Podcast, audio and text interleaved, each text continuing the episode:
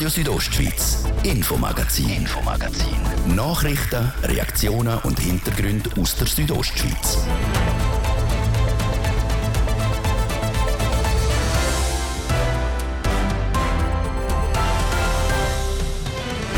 Langjährige Pflegerinnen und Pfleger entlassen und dann gleich neue Leute einstellen. Es scheint, als könnte sich das Kantonsspital Glarus nicht recht entscheiden, was es will. Besonders beim Schweizerischen Berufsverband der Pflegefachpersonen kommt das nicht gut an. Wir haben uns auch gewundert, dass man einerseits entlohnt und nachher merkt man, man hat zu wenig Leute. Also das kann ja nicht sein. Die ganze Geschichte gerade als nächstes. Und wir widmen uns an dem schmutzigen Donnerstag natürlich auch der Fasnacht, konkret der Schnitzelbank. Die haben in Chur eine lange Tradition. Das ist über 100 Jahre haben sie angefangen. Es waren Studenten auch, die die Schnitzelbank angefangen geschrieben haben und so das Publikum belustigt haben.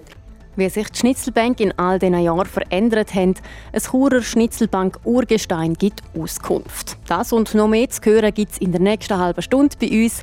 Mit mir, Jasmin Schneider. Ich wünsche einen guten Abend. Am Kantonsspital Glarus geht es finanziell nicht gut. Das Spital hat Ende letztes Jahr bekannt gegeben, dass es sparen muss. Im Verlauf des Januar mussten darum gerade mehrere Pflegefachpersonen gehen. Und jetzt stellt das Spital wieder neu ein. Der Schweizer Berufsverband für Pflegefachleute, der SPK, kritisiert das Vorgehen vom Spital. Es berichtet Karina Melcher. Weil sich immer mehr Patientinnen und Patienten ambulant statt stationär behandeln lassen, hat es im Kantonsspital Glarus zu viele Betten und zu viele Mitarbeiter gehabt. Darum hat das Spital im Dezember etliche Pflegefachpersonen entlassen. Für den Kuno Betschart ist der Entscheid schwer zu verstehen. Er ist Geschäftsführer vom SBK, vom Berufsverband der Pflegefachpersonen Sektion Zürich-Glarus Schaffhausen.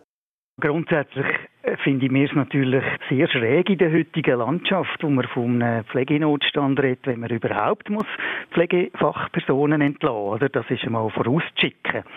Wir sind aber trotzdem auch schon seit einiger Zeit mit, dem, mit der Geschäftsleitung vom Kantonsspital Glarus in einem sozialpartnerschaftlichen Dialog. Und für uns hat sich jetzt im Laufe des Prozesses ergeben, dass wir einfach äh, Informationen nicht bekommen haben. Welche Informationen das Spital im SBK vorenthalten hat, sagt der Kuno Betschart nicht. Es sei aber um zentrale Informationen im Zusammenhang mit dem Personalwesen gegangen, die für den SBK wichtig gewesen wären. Dass das Spital nicht ehrlich war mit dem Verband, hat Folgen gehabt. Das hat dazu geführt, dass wir einfach Vertrauen verloren haben und da haben wir uns dazu entschieden, die äh, Gespräche vorerst einmal auf Eis zu legen.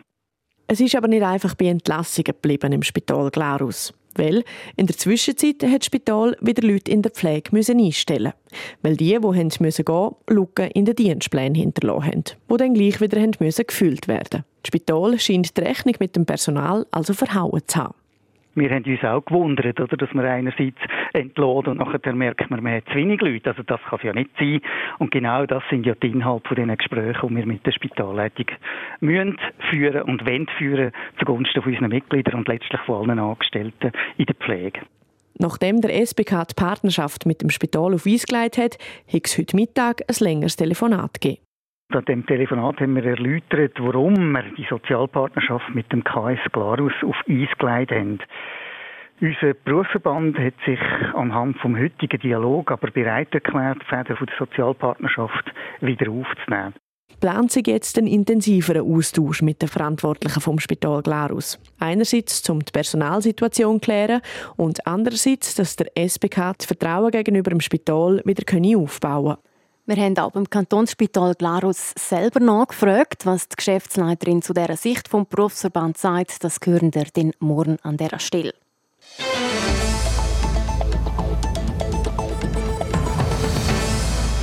Eine der grössten Firmen im Kanton Glarus hat eine neue Besitzerin. Die Netzel Maschinen AG mit Sitz in Nevels gehört jetzt einem Milliardenkonzern aus Bayern.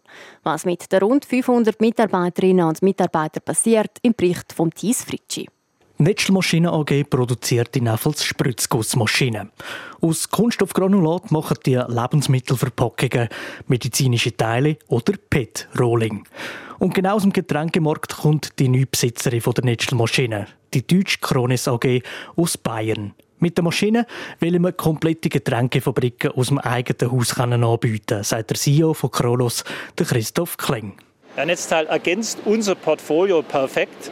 Wir sind sehr stark im Herstellen von PET-Flaschen und da ist ja die Preform, also der Vorformling, ein wesentlicher Bestandteil. Und damit zusammen mit Netzteil decken wir jetzt eine wichtige weitere Technologie ab, die später Energie spart und vor allem Recycling ermöglicht. Für rund 160 Millionen Franken hat Kronos die Netzl-Maschine gekauft. Vorher war sie im Besitz von der chinesisch dominierten Kraus Maffei Gruppe. Mit der Firma aus Neffels haben wir schon früher zusammen geschafft. Ja, der Kontakt bestand ja schon lange, dadurch, dass wir Kunden sind und viele Projekte gemeinsam realisiert haben. Und wir sehen eben große Synergien und das hat mit dem Management hier bei Netztal begonnen, dass wir in Diskussion getreten sind. Wir haben schon eine Kooperation vereinbart, unabhängig vom Kauf. Und über diese Diskussionen ist dann letztendlich der Kauf des Unternehmens zustande gekommen. Vom Kund zu der Besitzerin.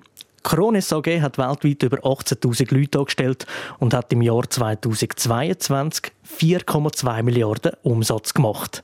Netzmaschine ist dagegen ein kleiner Fisch. Mit 500 Mitarbeiterinnen und Mitarbeitern haben sie letztes Jahr 200 Millionen erwirtschaftet. Um den Arbeitsplatz müssen die sich keine Sorgen machen, sagt Reto Dafatz, CEO der Netzmaschine. Wir machen alles dafür, dass wir nicht nur die Arbeitsplätze halten können. Wir müssen wachsen. Wachstum geht nur auch mit mehr Mitarbeitern. Und wir machen alles dafür, dass wir einerseits effizienter werden, dass wir in dem Hochlohnland Schweiz können bestehen aber auch das Wachstum können erreichen Und da haben wir einen klaren Plan. Und den gilt es umzusetzen mit voller Kraft.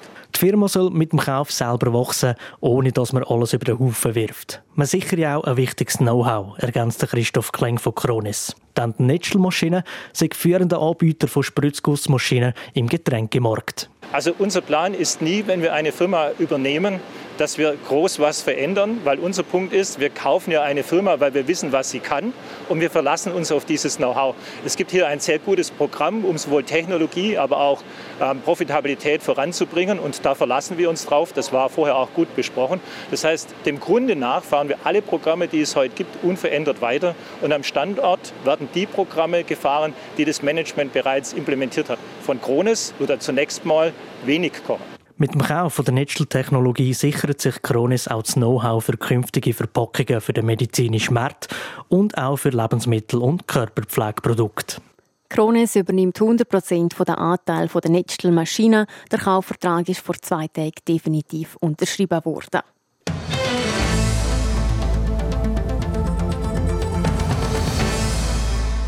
Dass es in Graubünden zu wenig Wohnraum gibt, ist nichts Neues. Das bestätigt auch eine Analyse vom Kanton. Wir haben gestern darüber berichtet. Aber warum hat es eigentlich in Bergün, Filisur oder Grüsch zu wenig Wohnungen?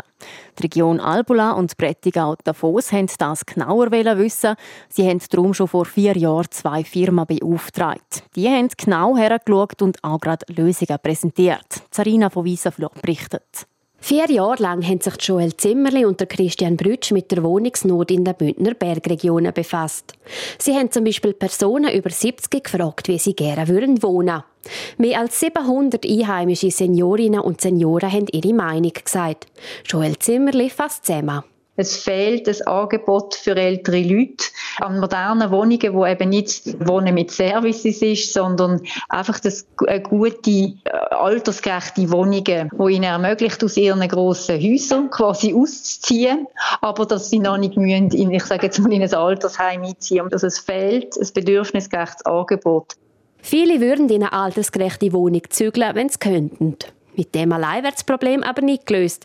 Ein weiterer Grund für die Wohnungsnot sind auch die vielen Zweitwohnungen. Für mehr Wohnraum müssen wir die Eigentümerinnen und Eigentümer überreden, zum Mithelfen. Zum Beispiel, indem man sie in Diskussionen einbezieht. Diskussionen braucht es laut Christian Brütsch vor allem auch bei der Raumplanung wichtige Themen wie die Wohnraumentwicklung werden in den Planungsdiskussionen häufig ausblendet oder einfach als allgemeine Ziel formuliert und Verantwortung wird zwischen Bund, Kanton, Gemeinden und Regionen hier und her geschoben. Also es fühlt sich eigentlich niemand Verantwortung, die Rahmenbedingungen für eine bedürfnisgerechte Wohnraumentwicklung zu definieren. Planungsgeschäfte, die es bräuchte zum Wohnraum entwickeln, sind schwerfällig und komplex, so der Christian Brütsch weiter.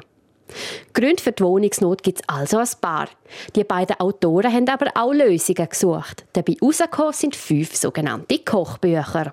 Auf der untersten Ebene haben wir mit diesen Kochbüchern versucht, Gemeinden etwas in die Hand zu geben, wo sie sehr pragmatisch und praktisch können etwas machen können. Und was wir ja auch gemacht haben mit dem Bericht, ist äh, versucht, Botschaften überzubringen, wo dann vielleicht eher auf den Kanton oder an den Bund angeht, wo sie sehen, was haben eigentlich die Planungsinstrumente, die sie machen, die Rahmenbedingungen für eine Auswirkung auf Berggebiet und wo man müsste ansetzen, um äh, Rahmenbedingungen äh, zu verbessern. Laut der Joel Zimmerli sind ihre Lösungen durchaus umsetzbar. Die sind zusammen mit der Gemeinde entwickelt und so schon einmal getestet worden. Der Christian Brütsch ist der gleichen Meinung und er appelliert an die Politik, dass etwas gemacht werden müsse. Wir glauben, dass wenn es kein Umdenken in der Politik gibt und wenn die Wohnraumentwicklung nicht als Kernaufgabe von der Raumplanung, von der Siedlungsentwicklung anerkannt wird, wenn Gemeinden keinen Weg finden, um mit privaten Eigentümern dafür zu sorgen, dass zusätzlicher zahlbarer, bedürfnisgerechter Wohnraum entsteht, sehen wir eher dunkelgrau bis schwarz. Nichts zu machen ist gemäss der Joel Zimmerli und am Christian Brütsch also keine Möglichkeit. Die ganze Wohnraumstrategie ist öffentlich. Findet dort man sie auf prätigau-davos.ch.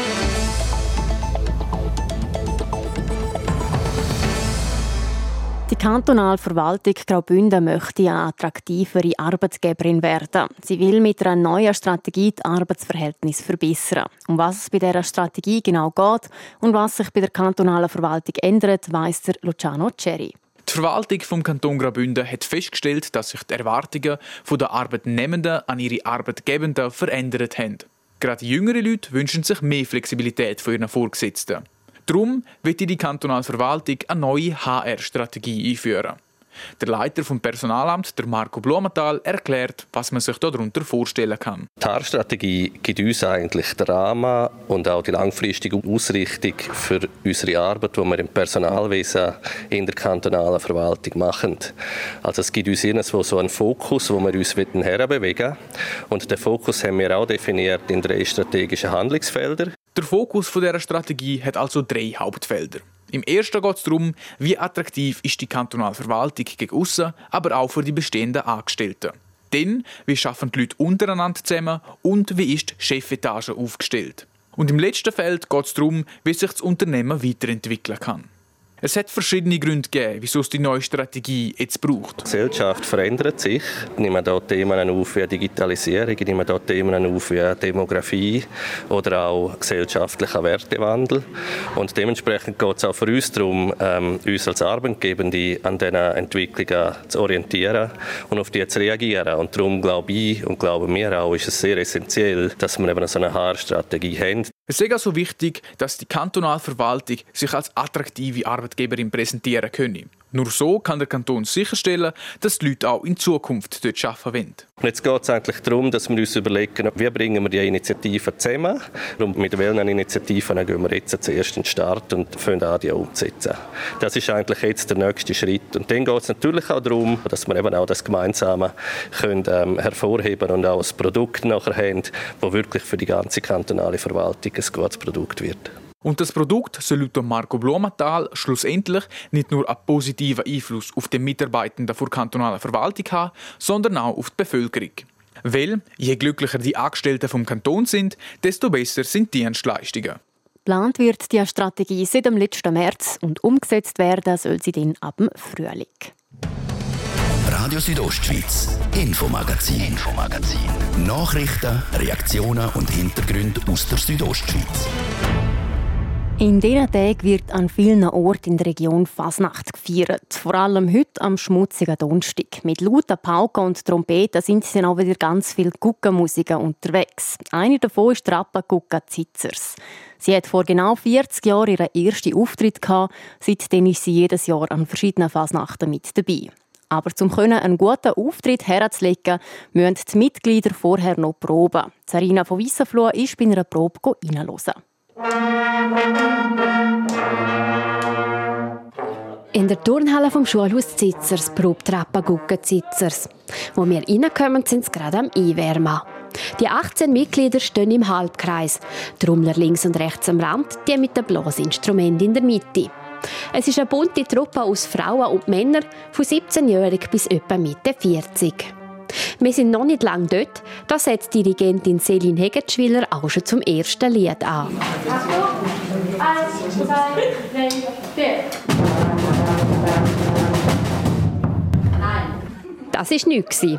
Bis die Lieder richtig sitzen, die gehen es Weile, sagt Selin Hegetschwiller. Wir fangen äh, mit Sommerproben an und dann im September jede Woche. Wir haben jede Woche noch eine freiwillige Probe, immer am Mittwoch. Ähm, zwei Stunden in der Woche für die, die daheim nicht können üben weil es halt laut ist. Bis, bis es gut sitzt, ist Fasnacht. Jetzt ist Fasnacht und der Hapaguka kommt Lieder. Celine Hegetschwiler macht darum gerade weiter. Drei, vier.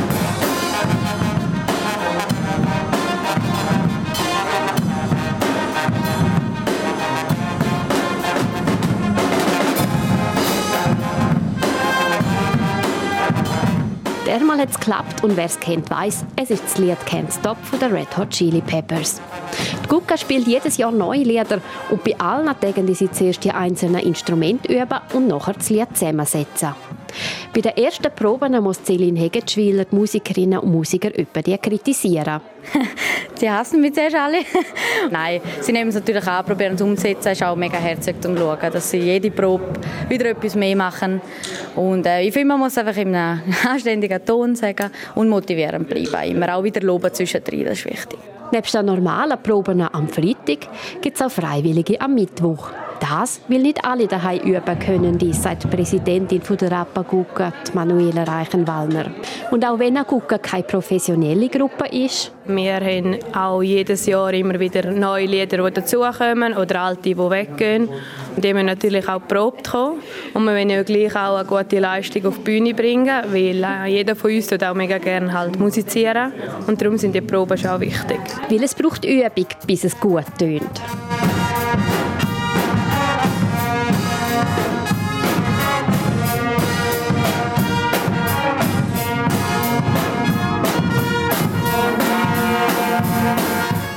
Gucke hat offensichtlich Spaß beim Musikmachen. Sie blasen nicht nur in ihre Trompete und schlagen auf das Schlagzeug, sie bewegen sich auch zur Melodie dazu. Die an der Pauke werfen immer wieder Trommelstöcke in die Luft. Einer davon ist der Miguel. Für ihn sind Trappagucke wie eine Familie. Ihm ging es nicht darum, zum einfach zusammen zu saufen. Es macht Spaß, hat den Rhythmus, gell? und dann bist du mit einem Kollegen. Mich interessiert, bin ich geschaut, bin ich auf Bauch und sind jetzt im 19. geblieben. Also jetzt sind wir eine gute Truppe, es ist eine gute Musik und auch eine gute Party machen. Seit fünf Jahren ist Miguel also schon bei Rappagucca Zitzers und man sieht, dass ihm das Paukenspielen Spass macht. Er lächelt und bewegt sich zum Rhythmus der Lieder. Auch bei den anderen Mitgliedern sieht man, dass sie Freude haben.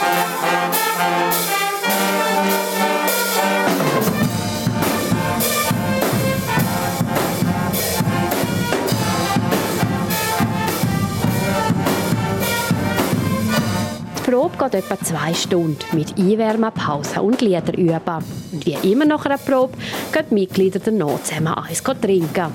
Wir aber verabschieden uns an dieser Stelle. Und wer wissen will, wie Trappa Zitzers live tönt, am Samstag, 17. Februar, spielen sie am Guckaball in Felsberg. Und wir bleiben gerade beim Thema Fasnacht. Ein weiterer wichtiger Teil der Fasnacht sind die Schnitzelbänke. Kurze Vers zu einem aktuellen Thema, wo rhythmisch im Gesang vortragen werden und Zuhörerinnen und Zuhörer zum Lachen bringen sollen. In der Schweiz haben Schnitzelbänke vor allem in Basel eine lange Tradition. Aber auch in Graubünden, in Chur und Umgebung sind sie nicht mehr wegzudenken. Seit den 90er Jahren sind Schnitzelbänke Abend, am Freitag und am Montagabend ein fester Bestandteil der Fasnacht. Der Ursprung von diesen Churer Schnitzelbänken geht aber viel weiter zurück, wie der Churer Schnitzelbänkler Hubi Pazeller von der Pizzockel-Clique im Interview mit Martin De Platzes sagt. Das ist über 100 Jahre haben sie da angefangen. Es waren Studenten auch, die die Schnitzelbänke angefangen geschrieben haben und so das Publikum belustigt haben. Nachher hat es eine lange Pause gegeben und im 68 sind dann die Wasserraten haben das wieder aufgegriffen. Ein paar Jahre später sind die Zockelklicken, wo eigentlich der äh, Gründungsmitglied heute noch dabei ist. Toni Membrini, der ist jetzt 45 Jahre hier dabei. Und dann hat dann das angefangen, so wieder. Aktuell ist momentan beispielsweise in Chur der Drogenkonsumraum oder im ganzen Kanton die Abschüsse der Wölfe. Haben ihr das schon auf Papier gebracht? Ja, also Drogenkonsum haben wir jetzt nicht, weil wir haben äh, eigentlich sehr viel Bank gehabt, aber äh, die Wölfe, etwas vom Wolf haben wir drauf, ja. Wenn wir jetzt bei den Themen sind, bei der Suche, die letzte Runde jetzt vier Jahre hat uns eine Pandemie begleitet. Dort dazu hast du zusammen mit dem Toni Membrini von der Pizzockel-Clique eine Schnitzelbank gebracht. Obwohl es eigentlich nicht ein schönes Thema ist, haben wir dann gleich gedacht, wir bringen gleich eins, um einmal abschließen. Das war letztes Jahr. Und äh, zum einfach mal das, das Thema Corona abschließen. Hubi Pazeller mit Gitarre.